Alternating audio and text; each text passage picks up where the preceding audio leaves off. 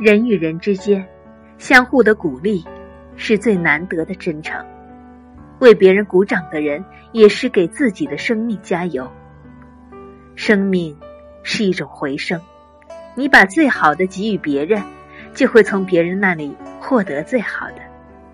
当我们学会了欣赏和感恩，就拥有了幸福和快乐。命好不如习惯好，养成感恩的习惯，一辈子受用不尽。